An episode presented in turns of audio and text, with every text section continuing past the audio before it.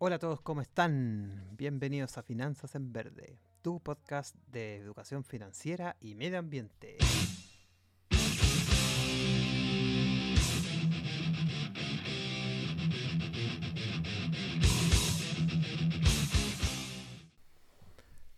Hola a todos amigos, ¿cómo están? Bienvenidos al episodio número 7 ya de Finanzas en Verde. Eh, bueno, en primera instancia, dar la más cordial bienvenida, obviamente, a todos esos podcasters inversionistas que tienen afinidad, obviamente, por el medio ambiente en general. Eh, en primera instancia, les paso a, a, indicar que vayan escuchando, obviamente, estos, estos audios, que los puedan transmitir en realidad a sus seres cercanos, que sea su familia, que lo puedan escuchar cuando andan paseando al perro, haciendo deporte, meditando o cualquier actividad eh, por otro lado, que compartan, que activen la, la campanita del, de Spotify para que obviamente les vaya avisando cuando van saliendo estos episodios y así no se pierdan estos capítulos. Con eso yo creo que me van ayudando una enormidad en esta senda o en la emisión de, este, de estos audios que, que se están realizando. Eh, capítulo, como decía anteriormente, número 7, un episodio ya como avanza el tiempo vamos creciendo, vamos creciendo en conocimiento, en contenido, vamos transmitiendo, educando, y eso es tremendamente positivo en mi, en mi percepción. En esta oportunidad eh, les voy a contar un poco en términos bien simples y básicos también, pinceladas por ahí también se puede denominar la, la palabra de lo que vamos a ver hoy. Nos vamos a meter un poco en el mundo de los instrumentos de renta fija, centrando un poco la atención en lo que son los bonos verdes, sociales y sostenibles. Así que se viene bueno, bueno, un capítulo cargado de, conocimiento, de, valor y que espero obviamente les sirva, que al final eso es lo importante. Eh, en primera instancia, eh, respecto a las papitas calientes, les voy a contar dos noticias que tienen buena, harta contingencia y que son bien positivas para nuestro país en general en temas ambientales y, financieros.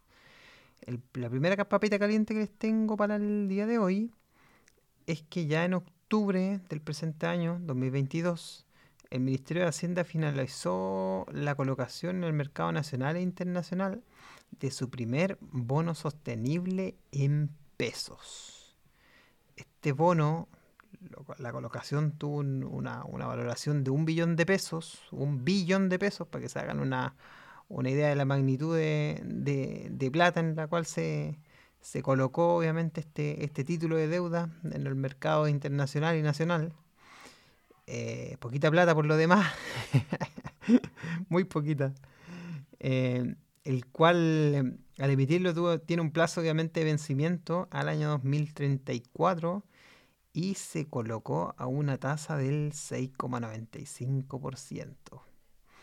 Eh, la transacción obviamente alcanzó una demanda de 3,5 veces lo que, lo que se adjudicó, por ende no es menor. O sea, ¿por qué esto es importante? Porque posiciona en primera instancia a Chile eh, en Latinoamérica como emisor de bonos del Tesoro en la región y a la par todos estos fondos que obviamente se van a se van a se obtuvieron de esta de esta emisión de, deuda del gobierno eh, van a poder financiar proyectos ligados ya sea a una categoría verde, en este caso social o sostenible. Así que desde ese punto de vista es muy positivo.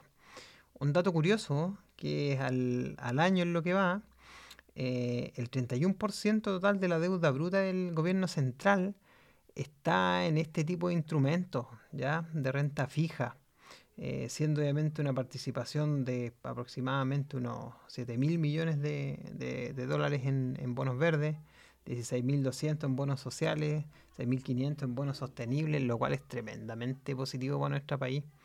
De hecho, eh, oposición a Chile como bien a la vanguardia en todo lo que son estos instrumentos de deuda en general.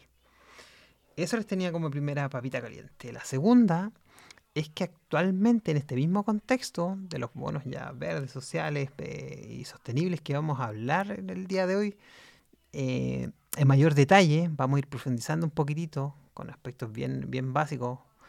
Eh, Chile se encuentra trabajando en la obtención de una taxonomía verde que se preguntarán a ustedes qué es esto y cuál es la importancia. Eh, en un contexto como más financiero y ambiental, la, definición de una taxonomía verde es una herramienta de clasificación donde se identifica fácilmente qué actividades, qué activos, qué proyectos son categorizados como verdes. En diversos sectores, obviamente, de la economía. Este trabajo eh, básicamente se está llevando a cabo entre el Ministerio de Hacienda, eh, el CBI, o, el, bien, esas son las siglas de una, de una entidad, obviamente, organización global, denominada el Climate Bonds Initiative, que básicamente es una, es, como bien digo, una, organización global cuyo objetivo es, eh, bueno, de partida esta organización es, conocida mundialmente, de, de, mucho nombre, renombre también, y su objetivo básicamente es movilizar el mercado de los bonos para promover la inversión en proyectos y activos financieros que son necesarios para la transición hacia una, hacia una economía en general más baja en emisiones de carbono. Por ende, e, con, esta entidad se ha estado trabajando o se está actualmente trabajando en la definición de una taxonomía verde, lo cual es tremendamente provechoso para nuestro eh, país en el contexto de lo que nosotros básicamente estamos hablando, de las inversiones obviamente de un carácter más sostenible. ¿Por qué? Dirán ustedes, porque eh, la emisión de una taxonomía verde básicamente ya posiciona o define lo que es categorizado como eh, un proyecto verde a los cuales los fondos van a ser destinados cuando se utilicen eh, mediante una recaudación respectiva. Por ende, con eso se van a, bueno, de partida se va a mitigar un poco, el objetivo de esto es mitigar el llamado greenwashing, eh, actualmente, o el blanqueo, el, blanqueo verde, como le dicen por otro lado, conocido también, que más, adelante vamos a hablar en algún episodio de, de lo que es esto, lo desfavorable que es para para todo lo que es denominado sustentable eh, y a la vez promueve la mayor estandarización y comparación de un base común de eh, categorías de, proyectos verdes. Entonces es tremendamente positivo, encuentro yo. Entonces esas dos noticias les tenía para el día de hoy ligado a lo que básicamente vamos a hablar. ¿Ya? Entonces, eh, bueno, conversado obviamente esto, voy por a pasar obviamente a lo que es, en simples palabras, la renta fija. Ojo, esto es un mundo extremadamente amplio y extenso, intenso también por lo demás. Así que los que vamos a ver ahora son aspectos bien básicos e introductorios que, para ir entendiendo o comenzando a entender este tipo de instrumentos. Así que para que eso lo tengan en consideración. ¿Ya? Eh, ¿Qué es la renta fija? Se preguntarán ustedes. La renta fija generalmente es el tipo de inversión que está conformado por todos esos instrumentos financieros en los que existe un emisor que emite, valga la redundancia, un título de deuda y que por ende al emitir este título de deuda está obligado a realizar pagos en una cantidad de dinero determinada y en un tiempo establecido. Dicho de otro modo, son todos aquellos eh, instrumentos de inversión en los cuales nosotros a priori ya conocemos la rentabilidad que vamos a obtener desde cuando adquirimos el, instrumento de renta fija. Un, ejemplo bien básico de esto, si ustedes lo pueden eh, buscar o chequear, eh, son los depósitos a plazo, o el money market, o la deuda a, cortísimo plazo, a menor, menor a un año también conocida. Porque básicamente los depósitos a plazo, tú lo tomas, por ejemplo, con una entidad bancaria, eh, le prestas tu plata, obviamente tus ahorros a un, banco. Eh, al momento tú de tomar el depósito a plazo, sabes con anticipación cuánto te va a pagar de retorno el banco sobre la plata que tú depositaste.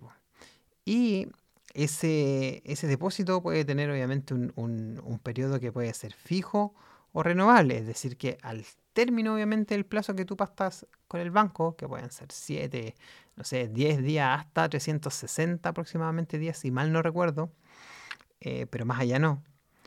Eh, tú ya sabes la cantidad de plata que te va a devolver, por ende, eh, es un instrumento bien básico que, puede ser comprendido dentro de lo que es la, renta fija.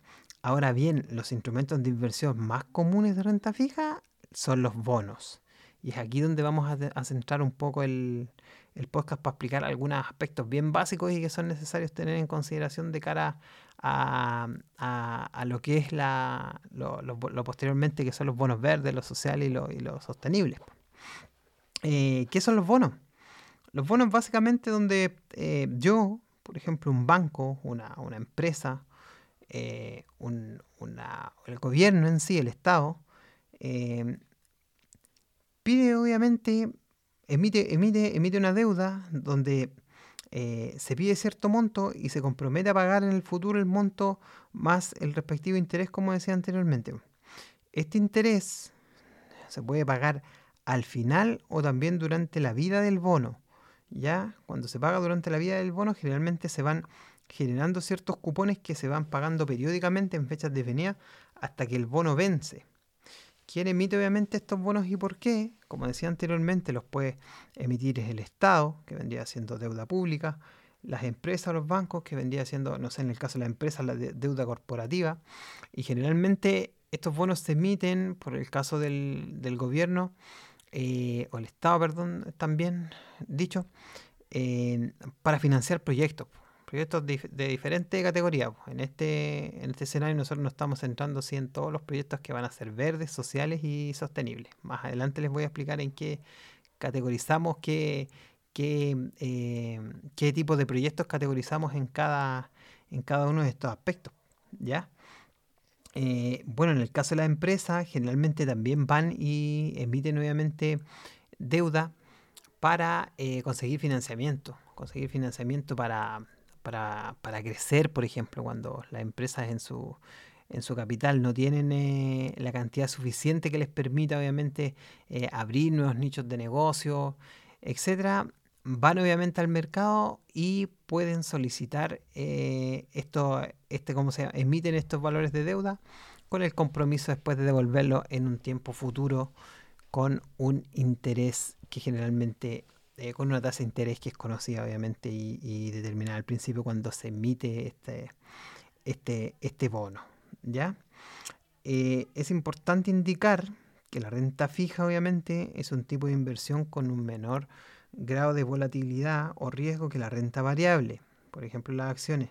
Generalmente eh, el interés o la rentabilidad va a ser fijo si nosotros mantenemos obviamente el bono desde que lo compramos o desde que lo adquirimos hasta su periodo de vencimiento. ¿ya?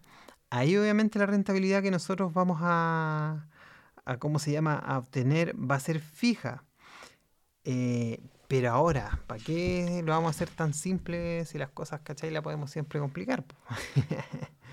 es como típico eso.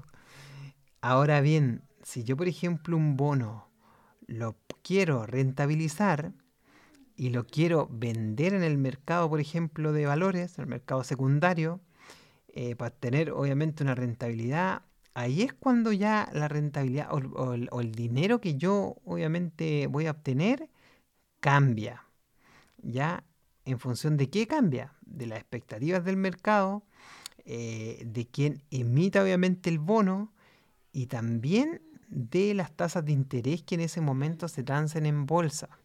Esto es súper importante porque aquí generalmente en la literatura se dice que hay, hay una confusión en que, siempre asociamos a que, a que los bonos tú vas a tener una, rentabilidad una rentabilidad siempre fija y sabéis el monto de lo que vais a obtener al final de, de cuando tú lo, lo compras.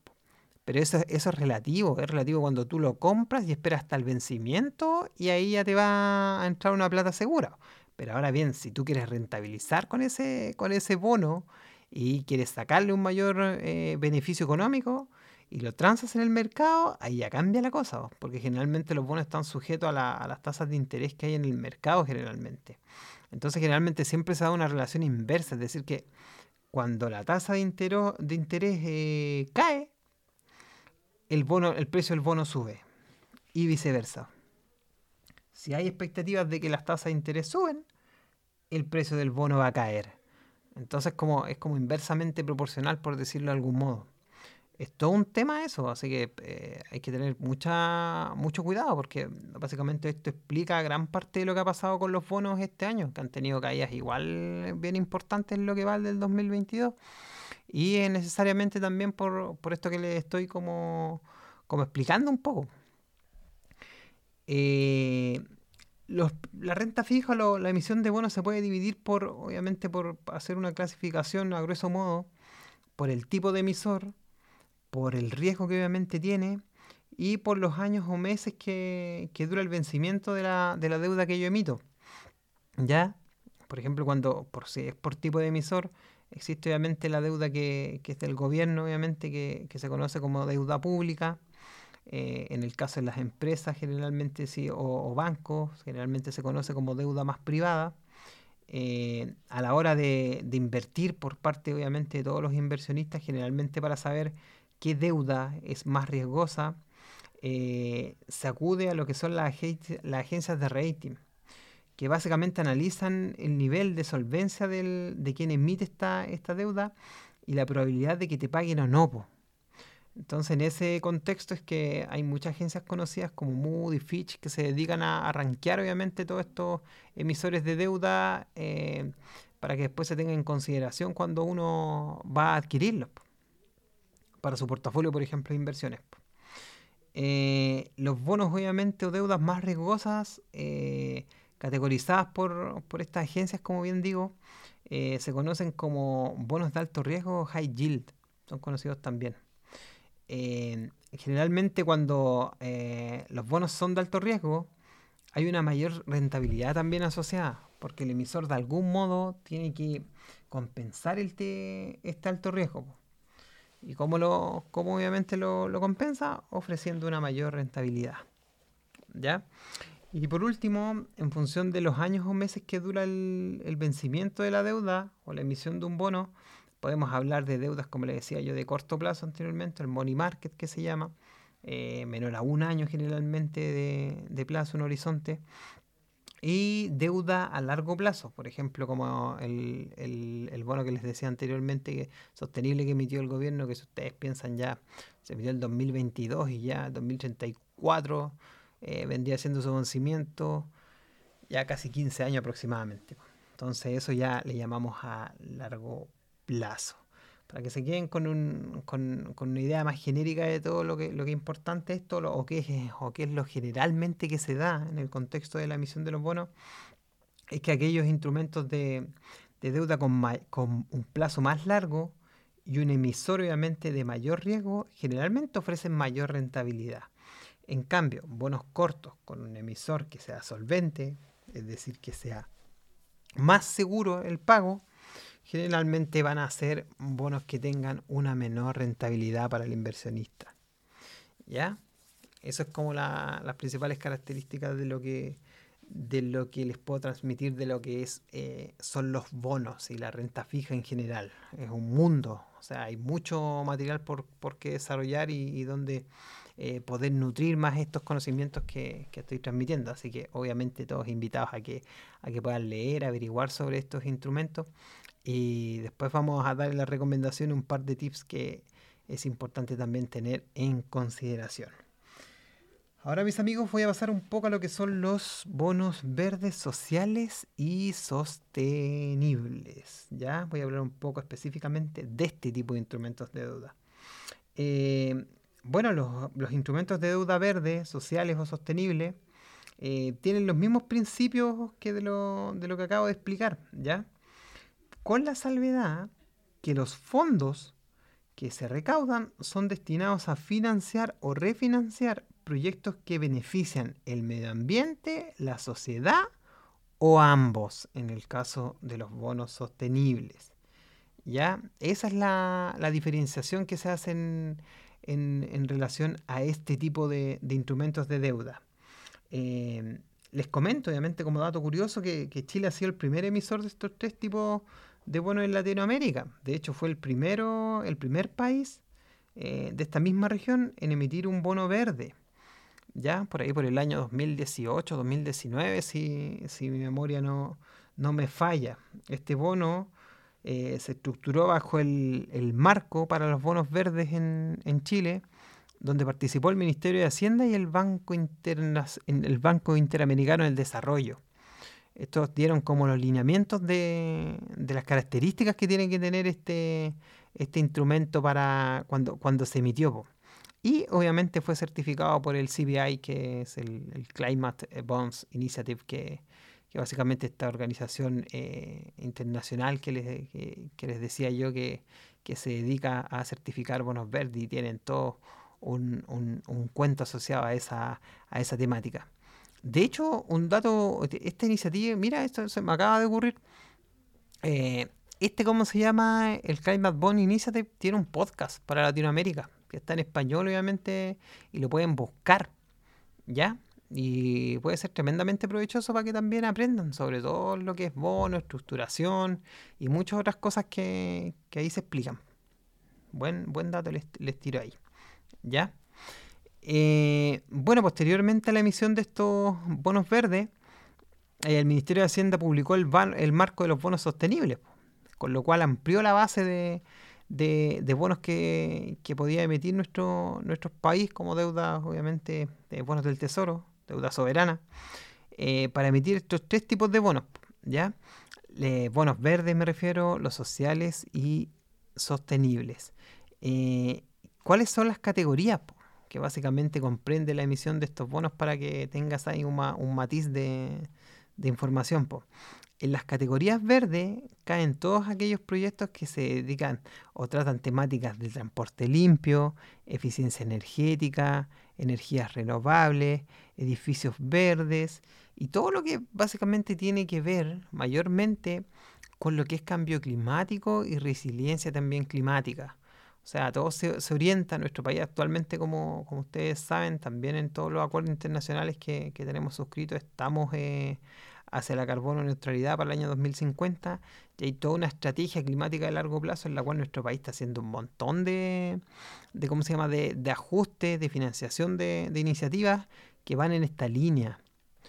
Eh, por otro lado, en la categoría de sociales, básicamente caen eh, proyectos que se dedican a, a, lo que es el acceso a la vivienda, a la educación, a la seguridad alimentaria, al acceso obviamente a servicios esenciales, a salud básicamente.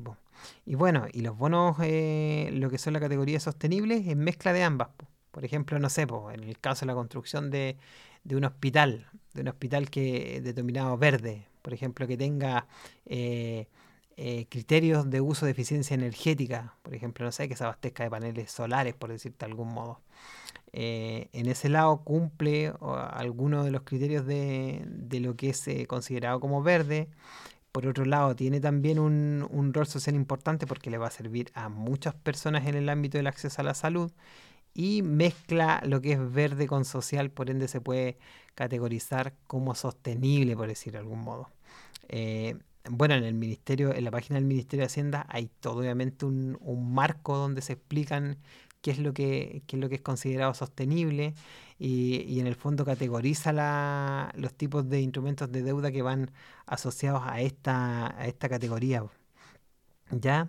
Eh, bueno, es necesario eh, indicar, para efectos obviamente del, presente podcast, que la emisión de estos bonos diversifica mucho la base de inversionistas en, bonos del tesoro, eh, en moneda local, básicamente.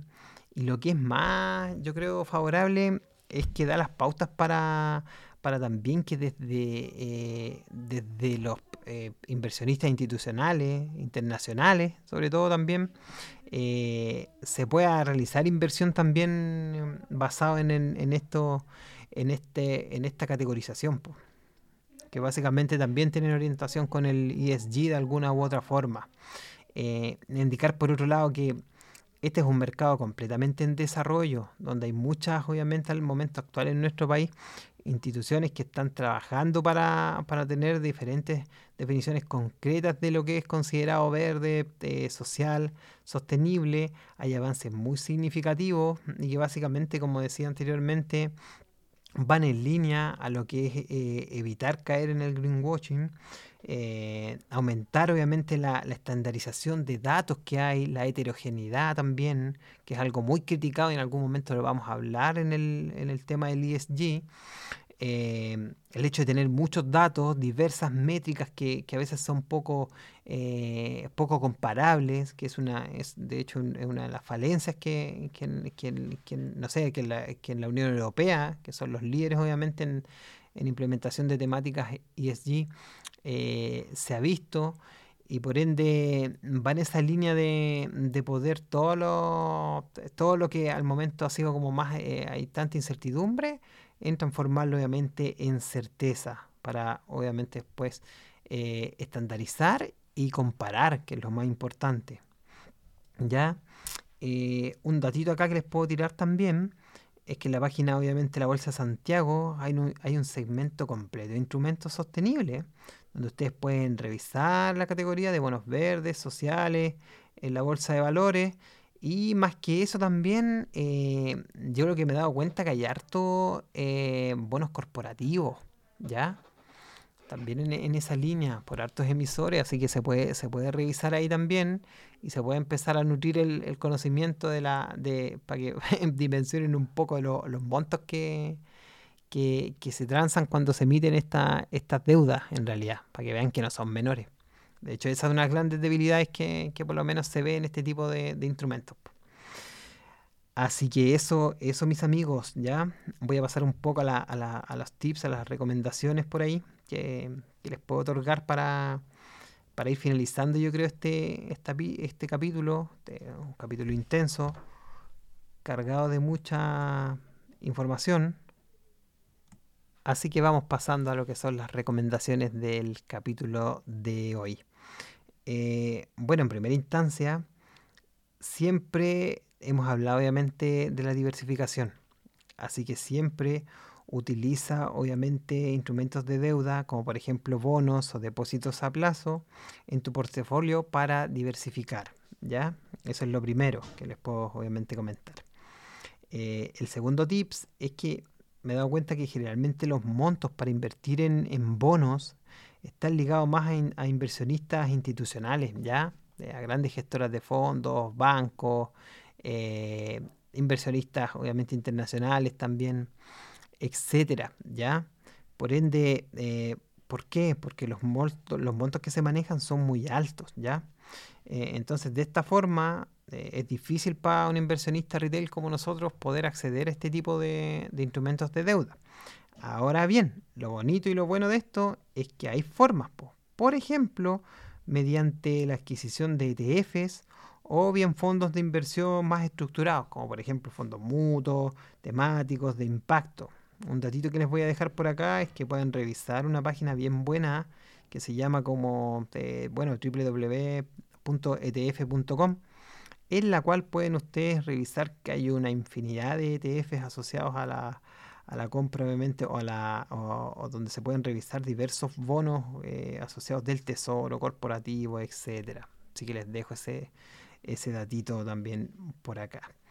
Y en mi experiencia, eh, obviamente este es un, consejo como más personal, para comenzar a entender este tipo de, de instrumentos de, de deuda, quizás es bueno partir por un depósito a plazo tú puedes básicamente hacer una simulación en la página de tu banco o, de tu aplicación, obviamente. Hay muchas fintech también que están ofreciendo depósitos a plazos también. Eh, es bueno para ir comenzando a, meterse en este mundo. ¿Por qué? Porque, eh, en mi opinión, pues, es simple. O sea, basta con que tú eh, realices la simulación de cuánto plata vas a invertir el tiempo, que generalmente va de 7 a 360 y tantos días, más que eso no, se puede, de a corto plazo, como decía anteriormente. El plazo, básicamente si es fijo, va a ser renovable en el tiempo, los fondos que tú vas a poner. Y la banca o la, o la, la plataforma, la fintech, o, donde tengas obviamente el, el depósito a plazo adquirido, te va a ir dando el monto final considerando el interés o la rentabilidad respectiva que vas teniendo, amigo. Eso, eso les tenía preparado para el, para el, para en este, en este episodio. Espero obviamente que, sea grato eh, para ustedes, que hayan llegado obviamente hasta el final. y con eso yo creo que me voy despidiendo ya. Así que sin más que decirles por tu éxito obviamente ambiental y financiero, hasta la próxima Amigos, nos vemos prontamente. Que estén muy bien todos.